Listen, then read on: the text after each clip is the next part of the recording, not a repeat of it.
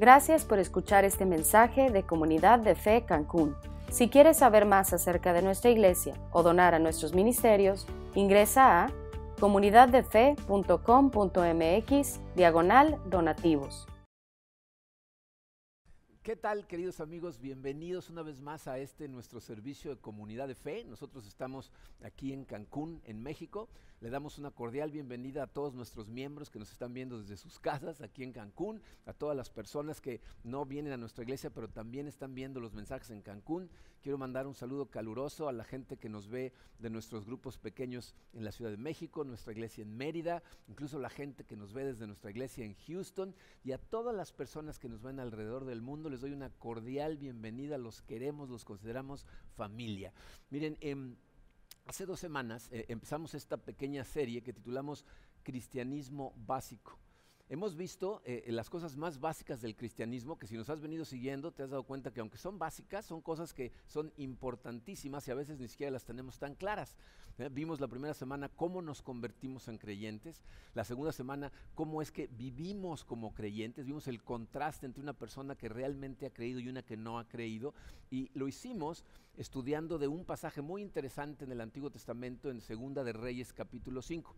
Hoy nos vamos a salir de ese pasaje, nos vamos a ir al libro de los Salmos, en donde vamos a aprender una de las cosas que, que, yo creo que más confunden a la gente, especialmente al principio de su caminar espiritual, es cómo le podemos permitir a nuestra fe darle forma a nuestra vida como creyentes, es decir, cómo somos transformados como creyentes. Vamos a ponernos en manos de Dios y vamos a analizar este tema que está muy interesante. Vamos a orar, acompáñenme. Padre Santo, te damos tantas gracias por tu amor, Señor. Te damos gracias por ese amor que tú nos demostraste enviando a tu Hijo Jesucristo a morir por cada uno de nosotros en la cruz. Señor, gracias a ese sacrificio sabemos que hoy tenemos acceso a ti. Podemos recibir de ti tu amor, tu poder, tu luz, tu sabiduría, tu paciencia, tu paz. Padre, eh, necesitamos en este momento de todas esas cosas. Te pido, Señor, que sea tu Santo Espíritu el que guíe cada una de mis palabras, Señor, que sea Él quien hable. Y prepara nuestros corazones, Señor, para recibir esa palabra y que realmente dé un fruto impresionante que nos transforme. Te pido, Señor, que hoy toques a miles de corazones para que te veamos como te debemos de ver y te glorifiquemos como te debemos de glorificar. Nos ponemos en tus manos, Padre, en el poderoso nombre de tu Hijo Jesucristo. Amén. Bien, miren, eh, ¿por qué digo que este es un concepto confuso que ha confundido a mucha gente. Fíjense, hemos estudiado durante muchos años y particularmente en esta serie cómo eh, somos salvados por gracia. Es una de las cosas que el profeta Eliseo quería asegurarse que Naamán entendía, que somos salvados por gracia, no por nuestras buenas obras, no porque podamos hacer hazañas grandiosas y no porque nuestra vida la transformemos.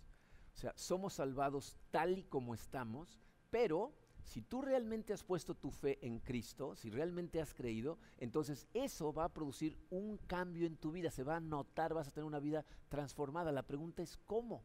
Es confuso porque la Biblia nos dice que esto no tiene que ver con nuestra fuerza de voluntad. No es algo que yo conscientemente hago, ahora me voy a portar bien. Entonces la pregunta es, ¿cómo se da ese cambio? Y la respuesta, mira, a lo mejor te va a sorprender, pero lo que la Biblia nos enseña es que la transformación proviene de la oración. Obviamente la oración realizada de una forma en particular. Entonces, hoy vamos a estudiar, fíjate, tres cosas. Vamos a estudiar cuál es el camino que conduce a la oración que nos transforma, porque hay un camino que tenemos que seguir para que lleguemos a esa oración. Luego vamos a, analizar quién debería ser nuestra guía mientras oramos. O sea, ya en la oración, cómo tenemos un guía maravilloso que se puede asegurar que esa oración realmente sea de transformación.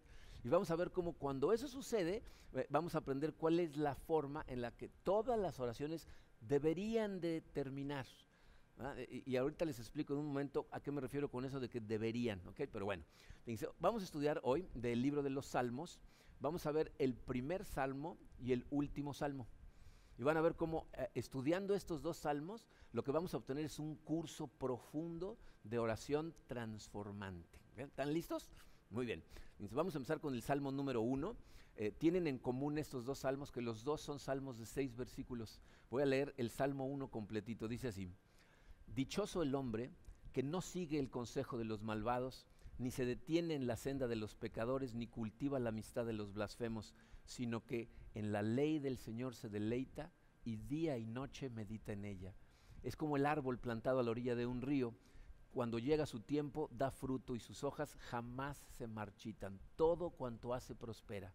En cambio, los malvados son como paja arrastrada por el viento. Por eso no se sostendrán los malvados en el juicio, ni los pecadores en la asamblea de los justos, porque el Señor cuida el camino de los justos, mas la senda de los malos lleva a la perdición. Vamos a, vamos a analizar este, este salmo. El número uno en su programa dice, el camino que conduce a la oración que transforma.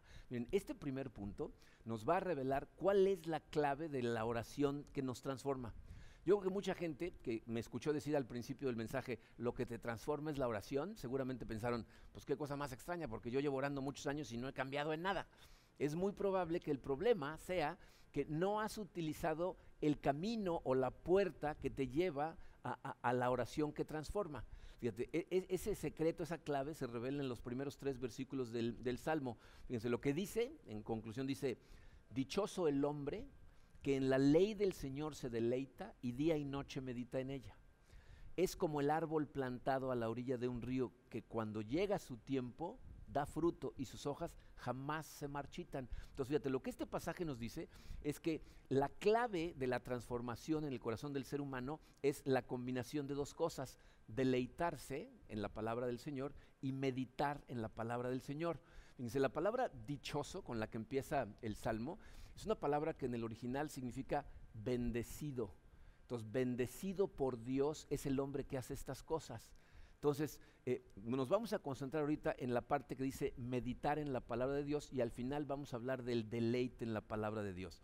Fíjense, em, fíjense en lo que nos promete cuando nosotros meditamos en la palabra de Dios. Dice, nuestro corazón se va a convertir como un árbol que está plantado a la orilla de un río y que cuando llega el tiempo preciso da fruto y sus hojas jamás se secan. En otras palabras, Meditar hace que tu corazón pueda alcanzar las profundidades más increíbles del conocimiento, de la gloria, del amor de Dios, y por eso tus hojas jamás se marchitan, aun cuando no haya lluvia. ¿Entiendes el concepto? O sea, eh, le permite a las raíces de tu corazón entrar en las profundidades de Dios, de manera que no importa qué tan secas están las circunstancias, tú sigues recibiendo de Dios fortaleza, vitalidad y sigues dando fruto, es decir, sigue habiendo transformación en tu vida.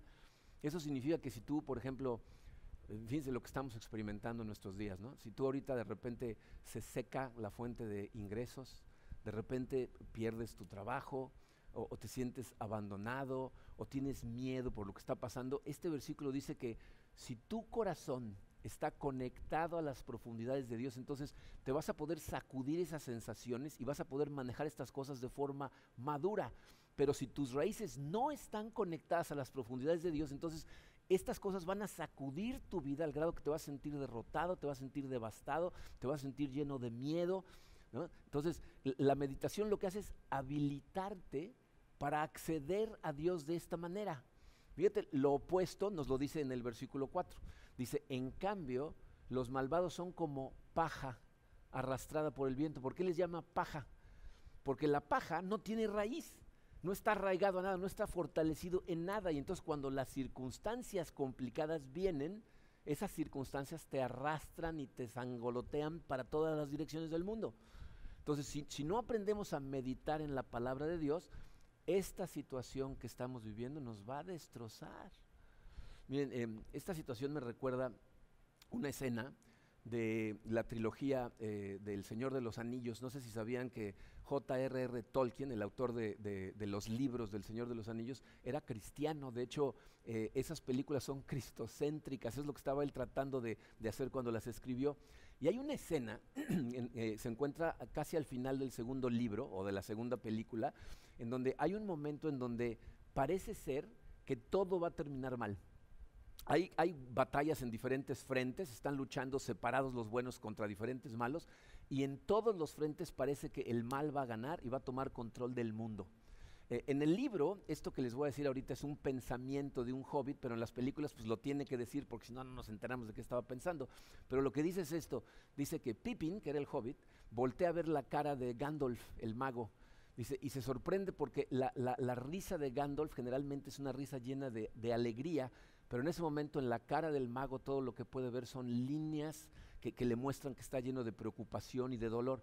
Dice, pero mientras más intensamente ve la cara del mago, de pronto se da cuenta que abajo de todo eso hay un gozo, una fuente de alegría que sería capaz de poner a todo el reino a reír si es que saliera. Dice, esa idea es exactamente la que nos está transmitiendo este salmo. Si tú puedes tener esa fuente de gozo dentro de ti si aprendes a meditar en la palabra de Dios. Es una promesa increíble. Entonces la pregunta es, ¿cómo le hacemos? No? ¿Cómo se hacen esas cosas? Dice, la respuesta se encuentra entre los versículos 2 y 3. El versículo 2 nos dice, ¿en qué debemos de meditar? Dice, en la ley del Señor se deleita y medita en ella día y noche. Eso significa que debemos de meditar en las escrituras, en todas las escrituras. ¿eh? La Biblia completa es la palabra de Dios. Miren, em, estos días, eh, que pues obviamente la gente está tan llena de ansiedad, eh, hay, muchos casos de gente que está muy deprimida, etcétera. Eh, se han dado a la tarea en, los medios de comunicación a, entrevistar a expertos que nos dicen cómo le podemos hacer para estar en paz, para que se nos quite el miedo y la ansiedad. Y, muchos de ellos que he visto esta semana en diferentes medios hablan de la importancia de meditar, que si nosotros aprendemos a meditar, entonces vamos a estar tranquilos. Pero lo que sugieren es vaciar tu mente de todo pensamiento negativo. En conclusión, lo que dicen es tienes que vaciar tu mente, es decir, ni te concentres en cosas malas, ni te concentres en cosas buenas. Entonces, simplemente lo que esos expertos están diciendo es, tenemos que tratar de distraerte de lo que está pasando para que no estés preocupado. Eh, la meditación cristiana es lo opuesto a lo que estos expertos sugieren. Nosotros no vaciamos nuestra mente, la llenamos con las escrituras. Eso es lo que tenemos que hacer. Ahora, ¿cómo se hace? ¿Qué significa meditar? meditar realmente es una cosa muy, muy simple, que suena muy complicada, a veces gente la hace sonar como que eh, eh, es algo tan especial y, raro que solo pocas personas pueden hacerlo. Meditar significa pensar o considerar algo intensamente, detenidamente, para poder comprenderlo muy bien. Entonces, lo que yo estoy diciendo aquí es que tienes que pensar intensamente y considerar profundamente las escrituras.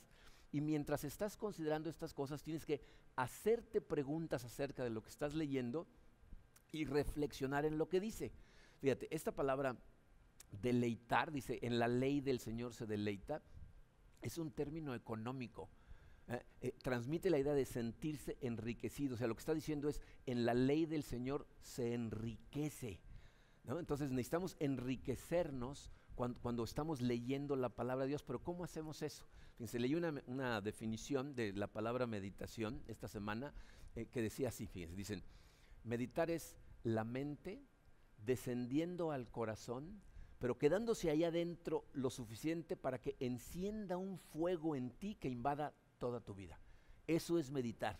Eso es lo que vemos que se hace en muchos salmos. Muchos salmos son una meditación, por ejemplo, el Salmo 103. Fíjense, les puse aquí el, versículo 1 del Salmo 103. Es un salmo muy famoso, de hecho, aquí en la iglesia lo cantamos.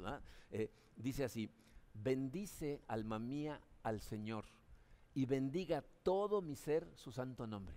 Eh, ¿Se fijaron que no le está hablando a Dios? Ni le está hablando a otras personas, le está hablando a su alma. O sea, le está dando instrucciones a su alma de lo que tiene que hacer. Bendice, alma mía, al Señor. O sea, le está diciendo, no te olvides de lo maravilloso que es el Señor. Bendice al Señor porque su amor es increíble, su misericordia es eterna. En otras palabras, está meditando, considerando intensamente características de Dios mientras está pensando. Entonces, meditar significa tomar una verdad, meterla a la profundidad del corazón hasta que tu corazón sea afectado por esa verdad. Eso es lo que estamos tratando de lograr. Se leí eh, esta semana unos pasajes escritos por Richard Baxter. Richard Baxter fue un puritano del siglo XVII, era uno de los considerados los místicos, gente que se dedicaba mucho a la meditación. Y fíjense lo que dice acerca de la meditación. Dice, la meditación solemne se distingue del simple estudio de la Biblia, en donde el objeto principal es aprender la verdad. Y también se distingue de la oración, donde Dios mismo es el objetivo inmediato. La meditación, sin embargo, es el afectar nuestra mente y corazón. Fíjense, el, el, propósito de la meditación es afectar nuestra mente y corazón con amor, deleite y humildad hacia las cosas contenidas en las escrituras. Si nos conformamos con simples especulaciones y conocimiento intelectual acerca de las doctrinas de Cristo, no encontraremos el poder transformador que debería ser comunicado eficazmente a nosotros. Pero cuando nuestro afecto se aferra a Él con todo el propósito de nuestro corazón, nuestra mente se llena de pensamientos y deleites de Él y entonces la virtud, es decir, la transformación, procede de Él incrementando nuestra santidad y en algunas ocasiones para llenarnos de un gozo inexplicable y lleno de gloria. Ahí está diciendo Richard Baxter exactamente lo mismo que yo te estoy diciendo. Es llevar una verdad de la mente al corazón y dejarla ahí hasta que empiece a afectar tu corazón, a afectar cómo te sientes con respecto a las cosas que estás meditando, que lo que van a producir en ti es, es un gozo inexplicable cuando entiendes las verdades acerca de Dios. Si lo piensan, lo que estamos haciendo aquí es profundizar un poquito en algo que tocamos la semana pasada de forma muy rápida. Les decía yo que cuando Naamán va de regreso a casa del liceo para ofrecerle dinero, va eh, eh, eh, considerando cosas en su mente. Les decía, empieza en tu mente. Pero, pero, ¿cómo es que llega a afectar tu corazón? ¿Sabes cómo? A través de preguntas. Te preguntas a ti mismo, ¿qué significa esto que estoy leyendo? ¿Qué me dice acerca de Dios? ¿Hay algún ejemplo que tengo que seguir? ¿Alguna promesa? ¿Algún mandamiento? en otras palabras, ¿Qué verdad está tratando de transmitirme la Biblia? Que si me la tomo a pecho, si me la tomo en serio, va a cambiar la forma en que me siento, va a cambiar la forma en que pienso y por lo tanto va a cambiar la forma en que vivo. Empieza en la mente, pensando, pensando, preguntando y preguntando, pero tiene que llegar al corazón para que se haga real. Y eso es lo que cambia tu carácter. Es lo que deberíamos estar haciendo en todo momento. Pero fíjense, de hecho hay algo más que nos dice acerca de la meditación en ese versículo 2. Dice, y día y noche medita en ella.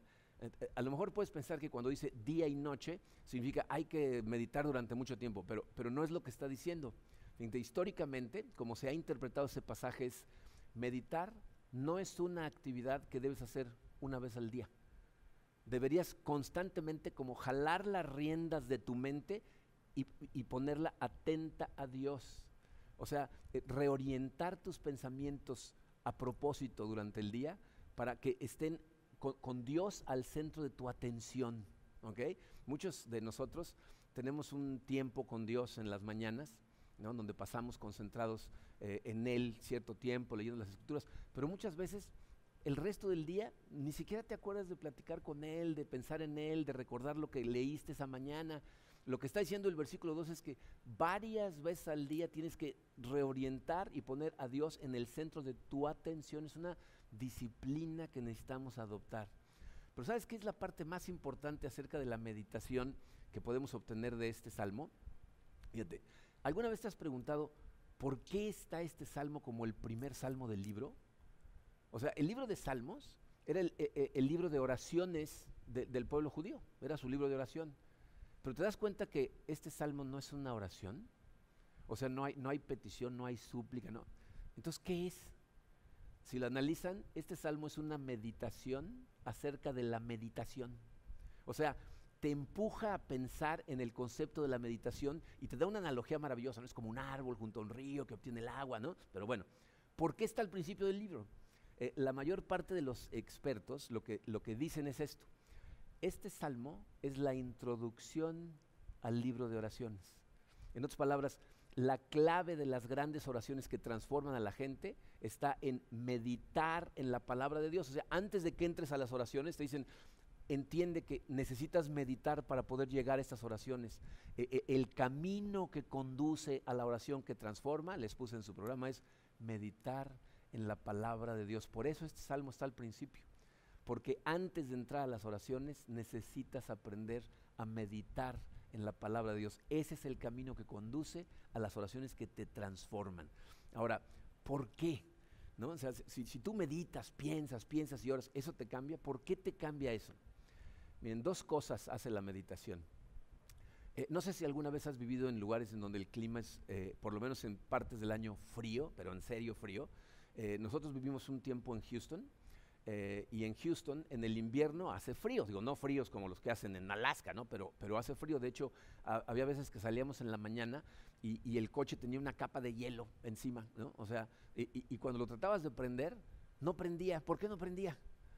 se tardaba un montón, no estabas ahí, porque el corazón del coche, es decir, el motor del coche estaba helado. Y cuando está helado, pues no prende, ¿no? Y ese es el problema muchas veces con nuestra oración que vamos a orarle a Dios con el corazón helado. Y lo que la meditación en su palabra antes de orar hace es que prepara, le da una calidez a tu corazón, empieza a calentar los motores de tu corazón y entonces podemos entrar a la oración. Miren, uno de los consejos más prácticos que podemos encontrar acerca de, la meditación para poder orar eh, lo da eh, Martín Lutero. Martín Lutero, eh, eh, su peluquero, le, pide un consejo. Le dice, oiga, ayúdeme a aprender a orar, ¿cómo se debe orar? Entonces Martín Lutero lo que hizo es escribirle una carta, una carta de 40 hojas le escribió de cómo orar. ¿no? La puedes encontrar en, Google si pones Martín Lutero, ¿cómo, cómo debe orar? Sale la carta. Te recomiendo que te brinques las primeras 38 y te vayas a las últimas dos porque son las que realmente traen eh, el corazón de la enseñanza. Pero te voy a decir cuál es el resumen de lo que dice Lutero. Dice, tomas un pasaje, el que sea, ¿no? Los diez mandamientos, el Padre Nuestro, ¿no? El, Salmo 23, cualquier pasaje de la Biblia, y te vas palabra por palabra, que no sea un artículo o preposición, o sea, palabra por palabra, y te vas a hacer cuatro preguntas te vas a preguntar, ¿qué me enseña? ¿Qué me enseña acerca de Dios para adorarlo? ¿Qué me enseña acerca de mí que tengo que confesar o arrepentirme? ¿Y qué me enseña acerca de mí en cuanto a las necesidades que tengo en este momento? Son cuatro conceptos, enseñanza, adoración, confesión y súplica. Enseñanza, adoración, confesión y súplica con cada palabra. Entonces, por ejemplo, si tomamos el Padre Nuestro, la primera palabra sería Padre. ¿No? Entonces, ¿qué nos enseña eso? Padre, pues a mí me dice, Dios, el, rey del universo, el creador de todas las cosas, no nada más es un Dios, es mi Padre. Es, un ser que me ama, que me ve de forma personal como uno de sus hijos y, tiene un amor especial por mí porque soy su hijo. Entonces viene adoración. Gracias Señor porque eres un Padre amoroso. Te, te, alabo Padre porque no me ves como un ser más en la creación, sino como un ser especial. Confesión. Confieso, Señor, que aunque eres el Padre amoroso que tu palabra me dice que eres, no tengo la suficiente conexión contigo, no te doy el suficiente tiempo. Súplica, ayúdame, Señor. Por favor, quiero tener esa conexión. Ayúdame a recordar que necesito conectarme contigo. Y luego pasas a la siguiente palabra, ¿no? Nuestro, ¿no? ¿Qué me enseña eso? No es nada más mi padre, somos muchos, es una familia, me, rodeo de gente que también lo ama y que ahora me va a amar a mí. O sea, me, dio todo un equipo, eh, alabanza. Gracias Señor por la familia que tengo en Cristo, que tú me diste. Confesión, sé Señor que debería de amar a esa familia de manera más profunda. Súplica, ayúdame Señor eh, a, amar a, a cada uno de los miembros de esta familia. Y así te vas palabra por palabra, ¿hasta cuándo? Hasta que empiezas a sentir una calidez en tu corazón, hasta que, fíjate, palabras, eh, eh, ideas que empieza a darte el Espíritu Santo acerca de Dios empiezan a calentar a tu corazón y entonces viene la oración. Miren, no hay consejo más práctico ni más transformador acerca de la oración, de la meditación y la oración que los consejos de, este Señor. Entonces, entramos a través de la meditación que prepara tu corazón. Ahora, una vez que llegamos a la oración, vamos a necesitar una guía. El número dos en su programa dice, nuestra guía a través de la oración que transforma. Necesitamos un guía.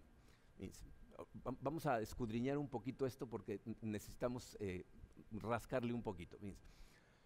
Orar, la palabra orar significa hablar. Un orador es una persona que habla en público. Eh, pero piensa en esto, ¿cómo es que una persona aprende a hablar? O sea, ¿cómo aprende a hablar un bebé? ¿Sabes cómo? Alguien le habla a él primero. ¿No?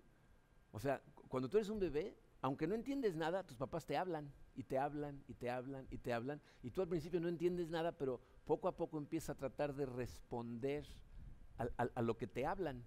Y cada vez se aclara mejor lo que las cosas significan hasta que llega un momento en que puedes hablar. Si tú nunca le hablas a un bebé, esa capacidad que tienen de aprendizaje del lenguaje no se activa y nunca aprenden un lenguaje. ¿eh? Entonces, primero te tienen que hablar a ti para que tú puedas responder. Bueno, la oración es responderle a Dios. ¿Responderle a qué? Pues a las cosas que ya nos dijo, a las cosas que Él ya nos reveló a través de su palabra. Esa es la verdadera oración. Fíjate, eso significa que no hay oración verdadera si no es en respuesta a su palabra. Su palabra siempre debería ser lo que nos inspire a la oración, no simplemente dejarnos guiar por nuestros sentimientos, por cómo nos sentimos en ese momento, que es lo que normalmente hacemos. Pero si tú quieres tener un gozo interno que sea capaz de poner al reino a reír, como dice Tolkien, eh, aun cuando las circunstancias parecen ir muy mal, necesitas una guía fidedigna que no sean tus sentimientos. Entonces, ahí les puse en su programa, nuestra guía a través de la oración que transforma es el libro de Salmos. Los salmos son oraciones que tenemos ahí que nos ayudan a guiar nuestra vida de oración. Esta es una forma poderosa de aprender a orar, sumergirte en los salmos. Miren, eh, si tú ves la evidencia, eh, Jesucristo, por ejemplo, eh, fue una persona que estuvo inmersa en los salmos. Él era judío y como buen judío, el libro de salmos era su libro de oraciones. Al final te voy a demostrar cómo él estaba inmerso en los salmos y seguramente eran la base de todas sus oraciones. La iglesia, a través de la historia, siempre ha hecho lo mismo. Por ejemplo, Calvino, cuando estaba haciendo la reforma de su iglesia en Génova, eh, se aseguraba de que toda la iglesia cantara los 150 salmos por lo menos dos veces al año. Eh, la iglesia anglicana tenía una oficina de oración en donde leían y cantaban todos los 150 salmos cada mes. Los más extremistas eran los benedictinos, los monjes benedictinos, fíjate, tenían que leer o escuchar a alguien leer o cantar los 150 salmos cada semana. ¿Por qué? O sea, ¿qué hace a los salmos tan importantes? ¿Por qué los salmos siempre han resultado ser la clave de entender la oración que transforma? Dos razones. la primera de ellas, la Biblia nos dice que si tú y yo vamos solos a la oración, ¿eh? Eh, le damos simplemente rienda suelta a nuestra imaginación, lo que vamos a hacer es crear a un Dios que no existe. Le vamos a orar a un Dios inventado por nosotros siempre. Miren, si algo recalca la Biblia por todos lados, es que nuestro corazón no quiere al Dios verdadero. Eh, eh, lo que queremos es crear un Dios que podamos manejar, con el que podamos lidiar cómodamente.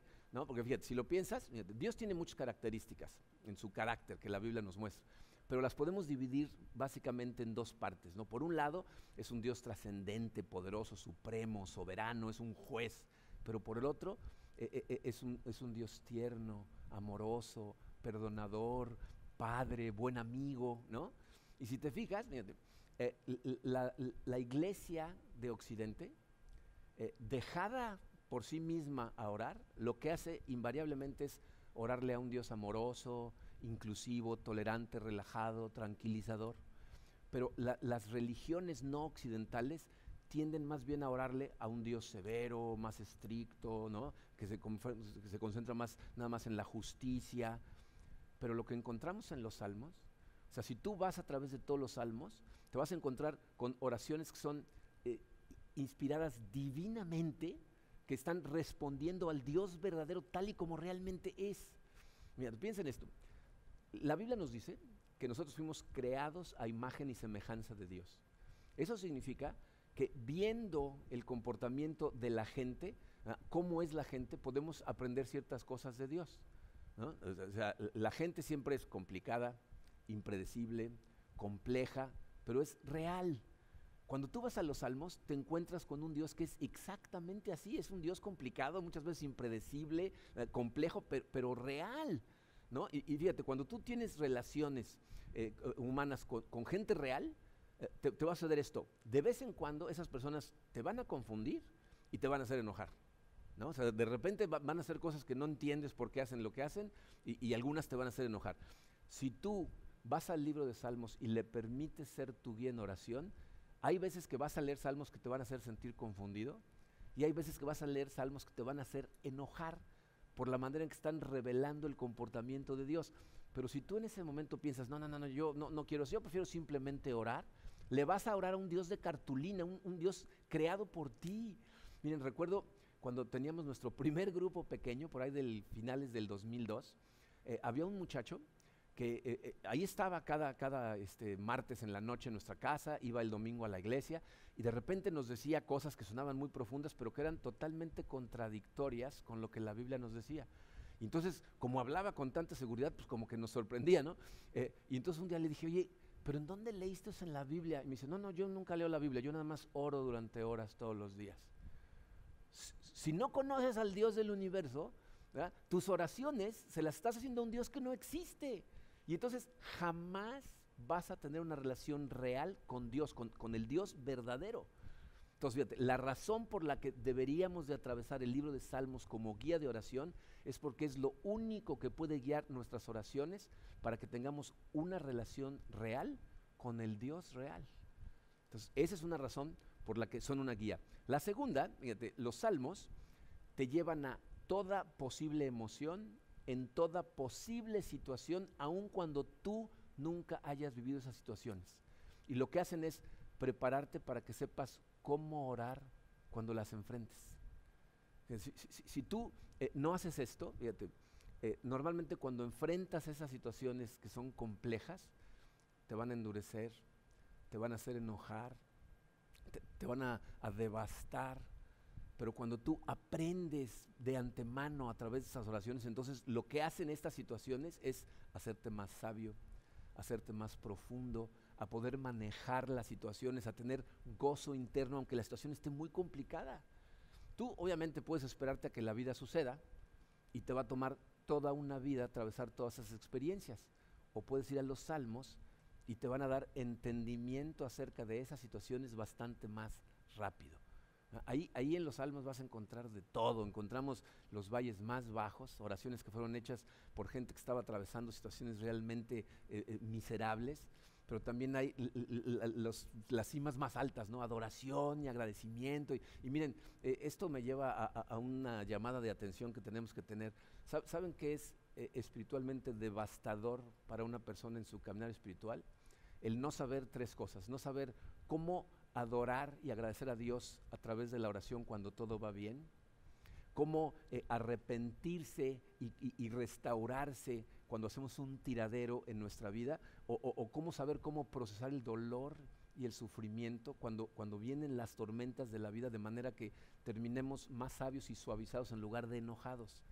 Todas esas experiencias están en los salmos. Entonces, aunque seas una persona muy joven, que no, ha experimentado todavía cosas complicadas en la vida, los salmos te enseñan, te preparan para esas situaciones, para atravesar esas situaciones.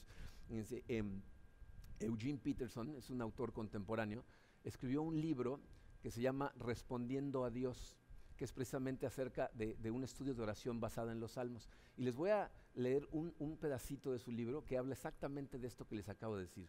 Dice Eugene, dice, en un mundo de oraciones que solo satisfacen al ego religioso, los salmos sobresalen con una austeridad singular.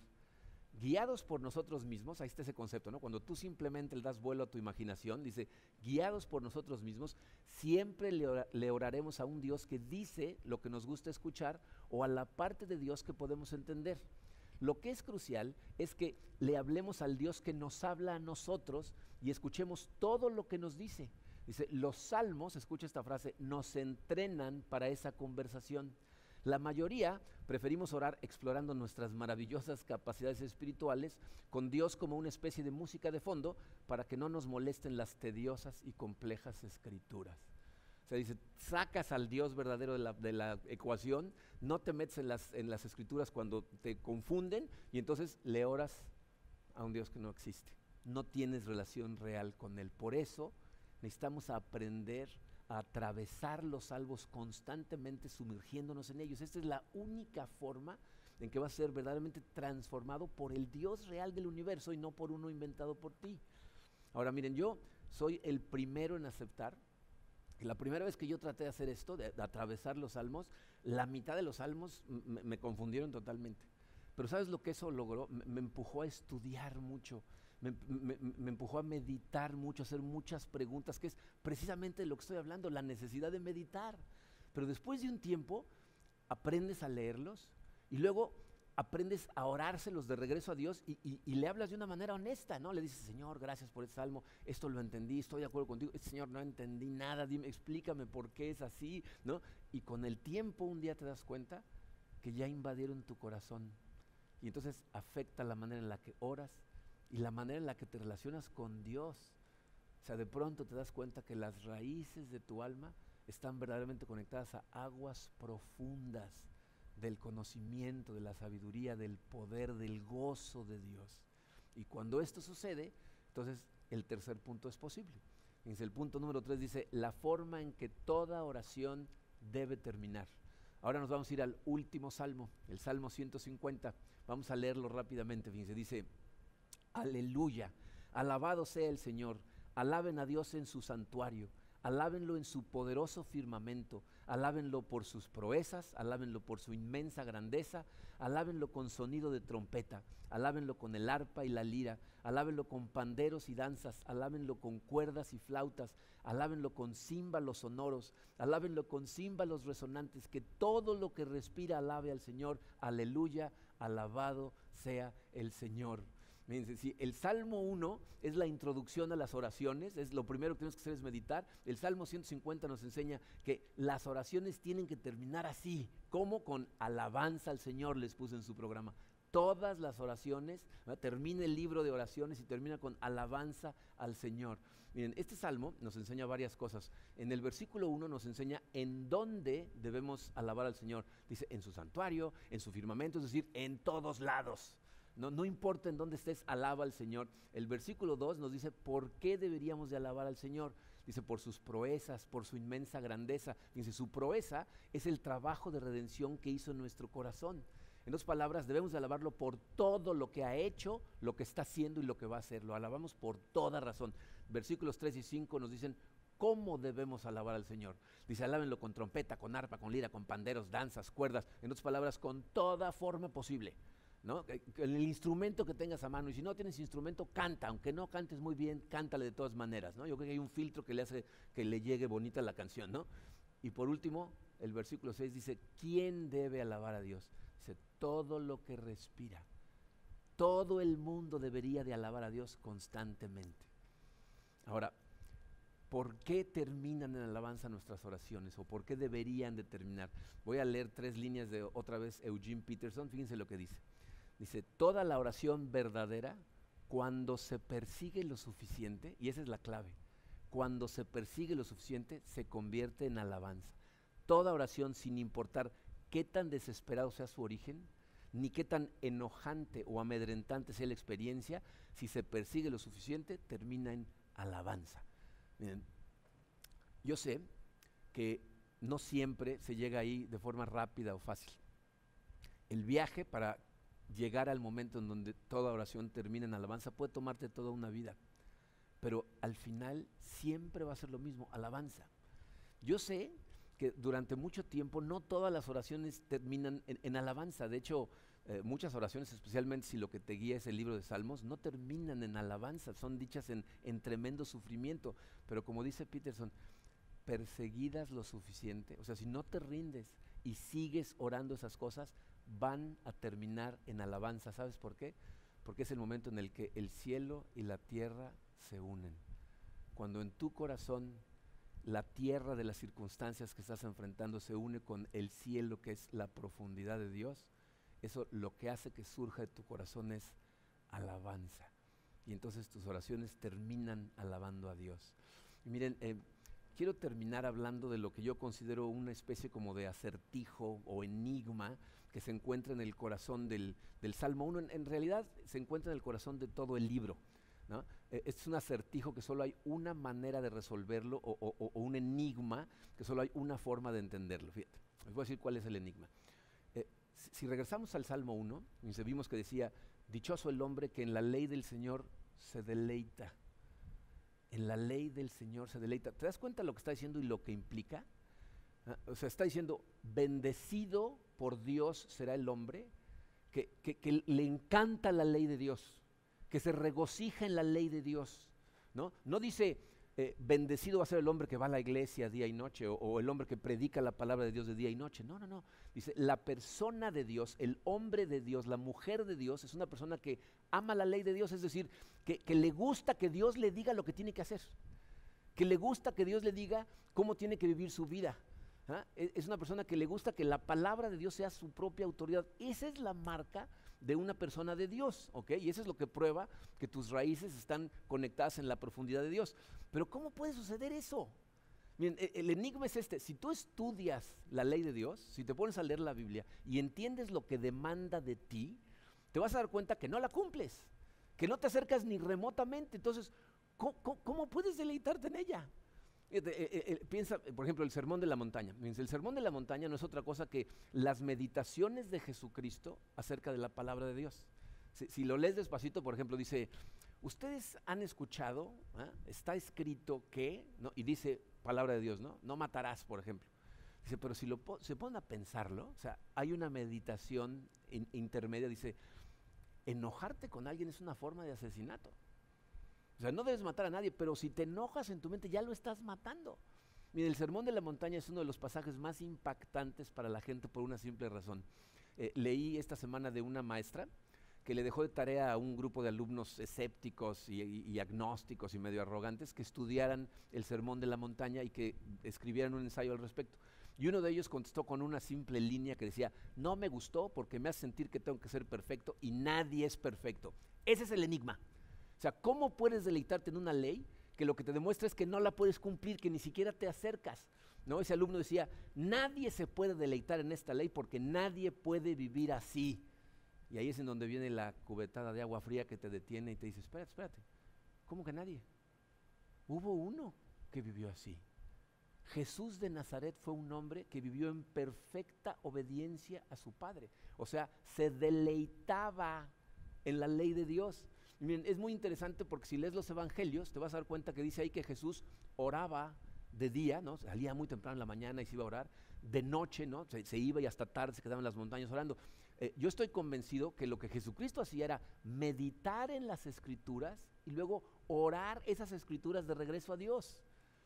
Eh, eh, ¿Sabían ustedes que hay 1800 versículos en la Biblia que registran las palabras de Jesús? 1800. Y de esos 1800, 180 son citas literales de la Biblia.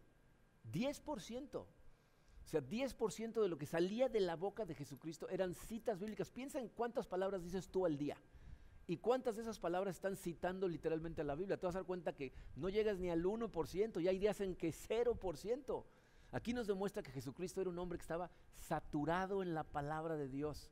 Jesús realmente se deleitaba en la palabra de Dios y por eso vivía para hacer la voluntad de Dios. Y a lo mejor piensas, gracias por decirme eso, ahora ya me siento peor, ¿no? O sea, él sí pudo, pero yo evidentemente no voy a poder.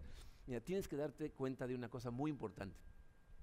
Tienes que ver a Jesús y ver que sí se deleitaba en la palabra de Dios, meditaba y oraba en la palabra de Dios, pero no para compararte con Él. Si, lo que haces es compararte con Jesús, lo que va a hacer es devastarte totalmente y vas a tirar la toalla. Tienes que ver a Jesús como tu Salvador. Es decir, la persona que hizo todo eso para poder sustituirte en la cruz. Cuando una persona está atravesando un dolor profundo, en el momento de más dolor, normalmente no le interesa mucho lo que la gente opina de lo que dice. ¿no? Cuando estás en dolor, lo que sale, sale del corazón. ¿no?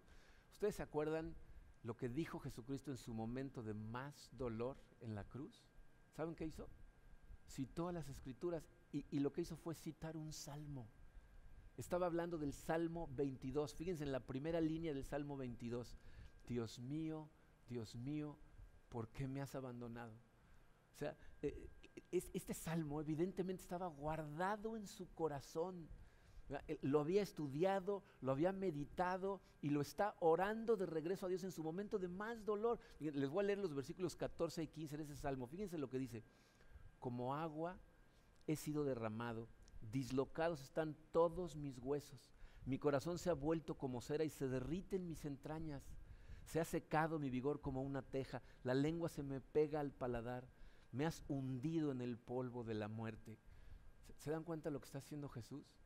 Está procesando su momento más doloroso a través de orarle un salmo de regreso a Dios. Es decir, está enfrentando su dolor, su, momento más doloroso, meditando, utilizando lo que ya él anteriormente había meditado y preparado para el momento de gran dolor. Pero no lo hizo simplemente para darte el ejemplo. ¿Te das cuenta de lo que está diciendo con esas palabras? Jesús está diciendo, me he convertido en la paja. Me están arrastrando las circunstancias. Pero, pero ¿para qué?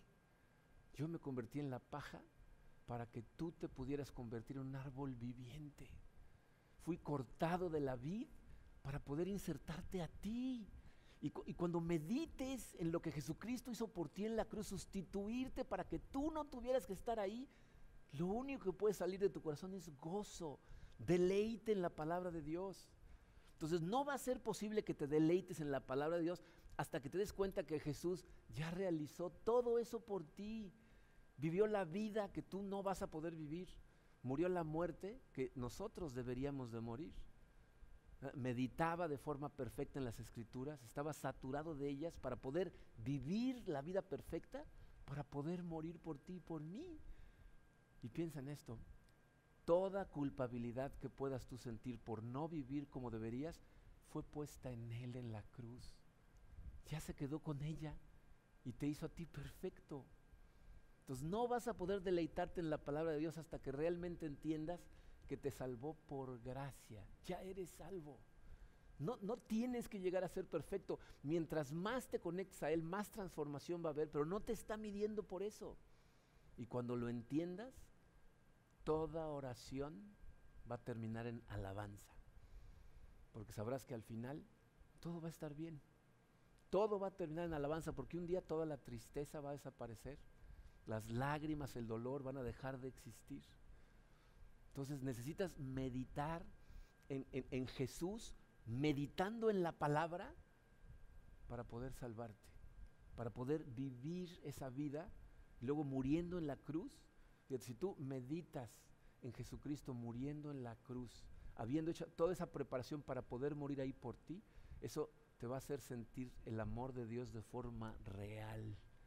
Deja que tus raíces lleguen a la profundidad de Dios, deja que, realmente estén inmersas ahí. Y lo que vas a notar es la transformación total de tu corazón y vas a ver cómo el árbol de tu vida va a dar un fruto increíble.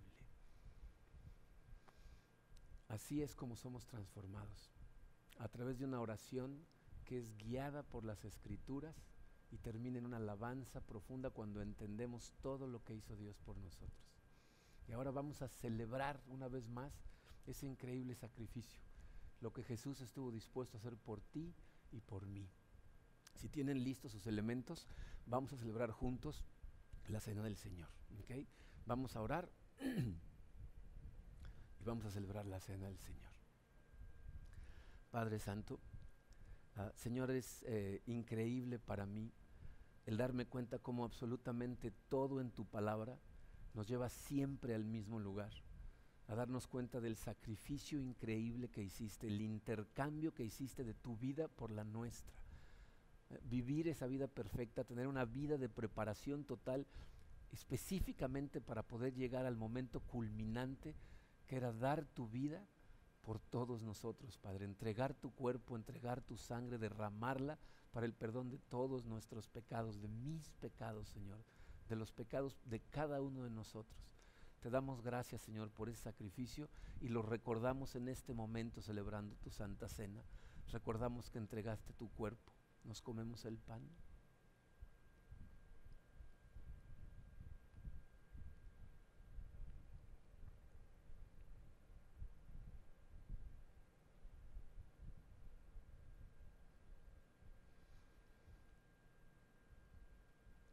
Recordamos, Señor, que derramaste tu sangre por nosotros, conforme nos tomamos este jugo.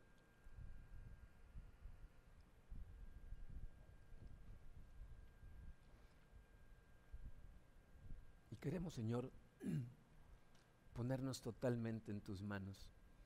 Sabemos, Señor, que esa transformación de la que estuvimos estudiando el día de hoy proviene de ti proviene de cuando tú nos hablas, Señor, y nosotros respondemos a tu palabra. Te pido, Señor, que nos hables a través de tu palabra, que te hagas real y presente para nosotros a través de este intento que vamos a hacer todos, Señor, por acercarnos más a ti, por permitir que nuestras raíces lleguen a tu profundidad, Señor. Ten misericordia de cada uno de nosotros, Padre, y transfórmanos. Te lo pedimos en el poderoso nombre de tu Hijo Jesucristo.